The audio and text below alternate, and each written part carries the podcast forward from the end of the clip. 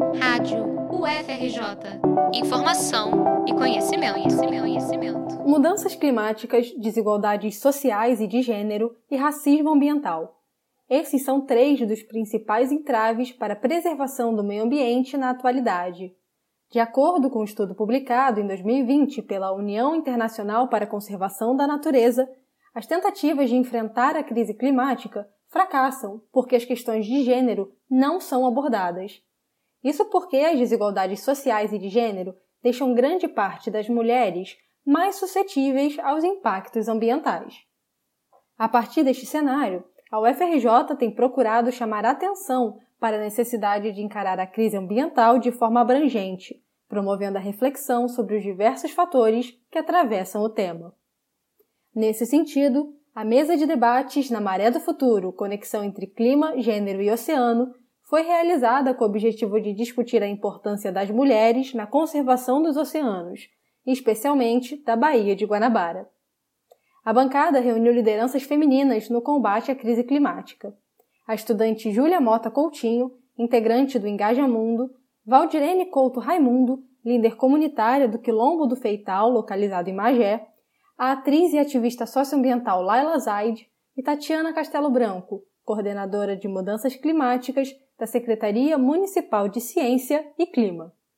As biólogas Gemine Viage e Simone Madalosso, integrantes da Liga das Mulheres pelo Oceano, também participaram como mediadoras. O evento aconteceu na noite de quarta-feira, dia 5 de abril, na Casa da Ciência da UFRJ e foi uma das atividades paralelas realizadas durante a exposição Futuros da Baía de Guanabara, Inovação e Democracia Climática.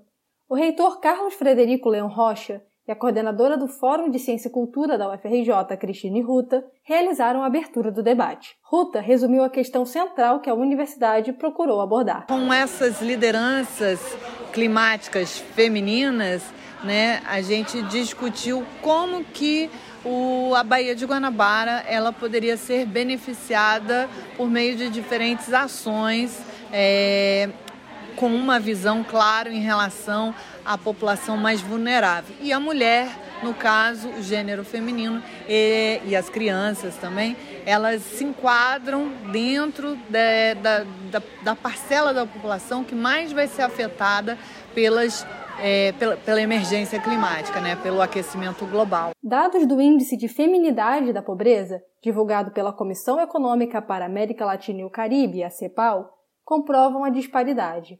Em 2019, para cada 100 homens vivendo em lares pobres da região, havia 112,7 mulheres nesta mesma situação. O último índice multidimensional da pobreza, divulgado pela ONU em 2022, mostrou que há 1,2 bilhão de pessoas vivendo em situação de pobreza nos países em desenvolvimento.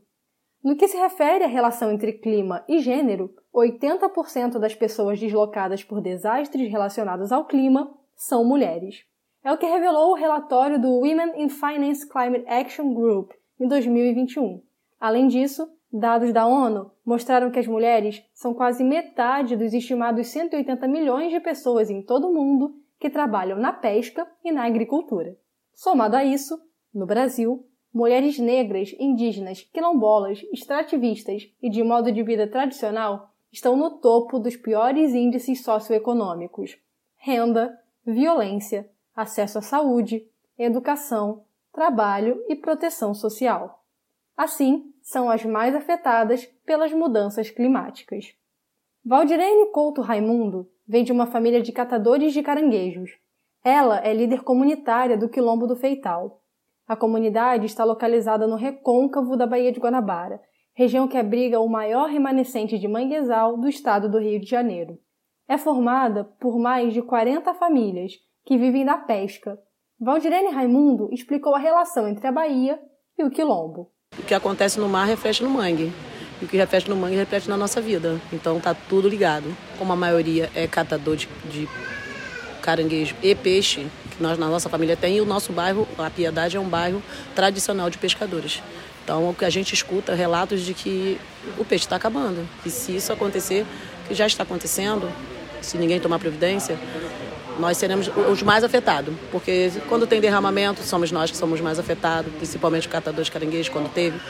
Então, assim, eu acho que estar aqui hoje também reflete um pouco sobre isso. O convite para participar do debate também se estendeu para os demais integrantes do Quilombo e familiares de Valdirene Raimundo, que ficaram na plateia.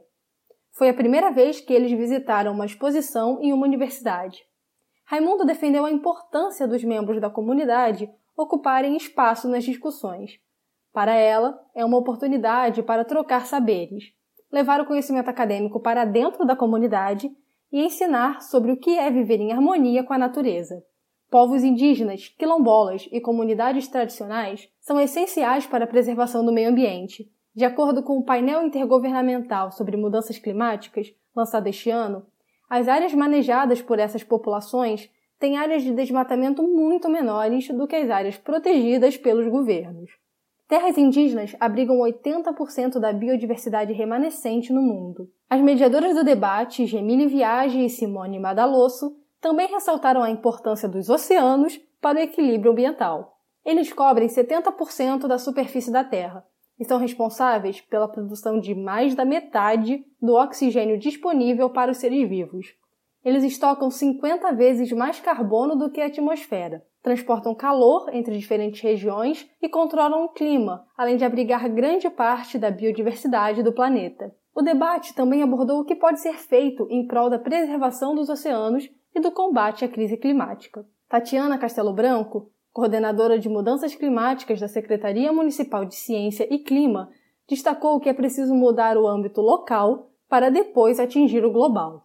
Ela ressaltou algumas medidas que a Prefeitura do Rio de Janeiro enxerga como prioridades. A gente tem como o centro né, a questão do enfrentamento às injustiças climáticas e às injustiças raciais, porque a gente entende que essas duas injustiças estão relacionadas. Os projetos, né, tanto os continuados quanto esses novos, eles têm como base colocar as lideranças comunitárias à frente do processo de enfrentamento às mudanças climáticas e nos processos de proteção ambiental. E isso está em diálogo com, aquela, com os nossos enfrentamentos às injustiças. É, e a gente, então, entende que essas lideranças comunitárias são também lideranças climáticas. Então, está é, tá tudo né, circular ali no entendimento é, dessa participação das pessoas mesmo é, nas atividades cotidianas. A estudante Júlia Mota Coutinho, integrante do movimento Engaja Mundo, falou sobre o papel da juventude na discussão sobre o meio ambiente. O Engaja Mundo se define como uma organização não governamental de liderança jovem feita para jovens, com o objetivo de enfrentar os problemas ambientais e sociais. Coutinho produziu o documentário Pinga Pinga, que mostra a realidade de três pescadores de Paquetá frente à poluição da Baía de Guanabara, onde a ilha se localiza. Ela defende que os jovens precisam ser escutados, valorizados e ter credibilidade para discutir sobre o próprio futuro.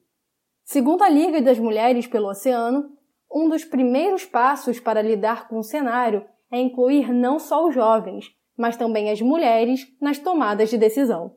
A participação na liderança, plena e igualitária entre homens e mulheres para gerar empregos verdes, economia azul e recursos para a preservação do meio ambiente é o que trará o desenvolvimento mais sustentável. E Tatiana Castelo Branco completou. Então a gente tem que continuar lutando pelos nossos direitos. E a crise climática não é diferente.